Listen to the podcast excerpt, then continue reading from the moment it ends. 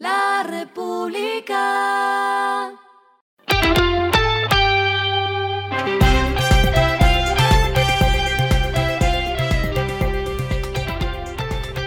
Esto es lo que debes saber al comenzar la semana.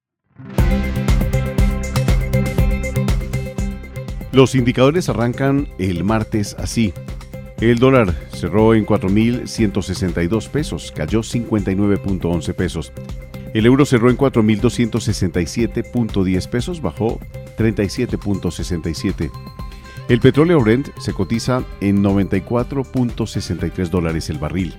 La carga de café se vende en 2.245.000 pesos y en la bolsa se cotiza a 2.96 dólares. Las movidas del fin de semana fueron.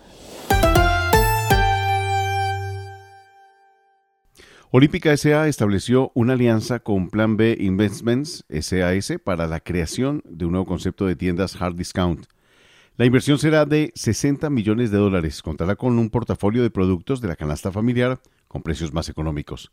Este fin de semana, la cadena de almacenes anunció que con la puesta en marcha de este proyecto espera generar alrededor de 3.000 puestos de trabajo y beneficiar a los antiguos proveedores de mercadería SAS, marca representante de Justo y Bueno, las pymes y antiguos empleados también serán el objetivo al inicio del proyecto.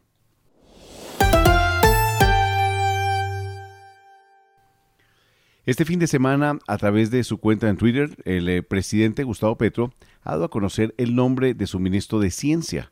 Se trata del biólogo con énfasis en biotecnología, microbiología, inmunología y bioquímica, Arturo Luna, quien además lideró la agenda de uso sostenible para la transición hacia una economía baja en carbono y basada en capital natural. El nuevo jefe de cartera reemplazará a Tito José Cristian, quien estuvo en el cargo desde junio de 2021 hasta el final del gobierno Duque.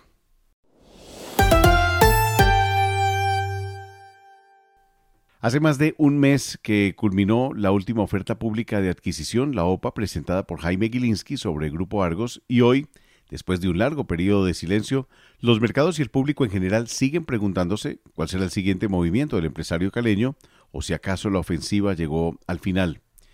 Según un artículo de Financial Times, Gilinski y sus socios han gastado alrededor de 2.800 millones de dólares, más de la mitad de su patrimonio neto personal, según Forbes, y han señalado su intención de seguir adelante. El mismo medio advierte que, abro comillas, por ahora parece que las ofertas de Gilinski pueden haberse estancado. Su aumento de participación más reciente en Nutresa en mayo y Argos en julio no alcanzó el nivel que buscaba, cierro comillas. Lo clave del fin de semana.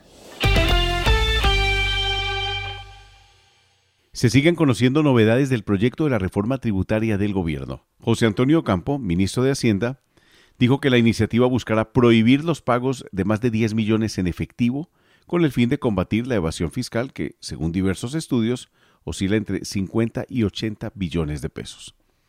Este martes el DANE revelará el crecimiento del Producto Interno Bruto, el PIB del segundo trimestre del año, y según las proyecciones de analistas, oscilará entre 9 y 13%, con un promedio de 11.4%. lo que está pasando en el mundo. La vacilante demanda de los consumidores y la menor actividad de las fábricas en China hicieron que los precios del cobre y el petróleo cayeran ante la preocupación de los inversionistas por la situación de la segunda economía mundial. Los precios del crudo se hundieron a un mínimo de seis meses debido a temores sobre la demanda, después de que los datos económicos decepcionantes de China renovaron las preocupaciones por una recesión mundial.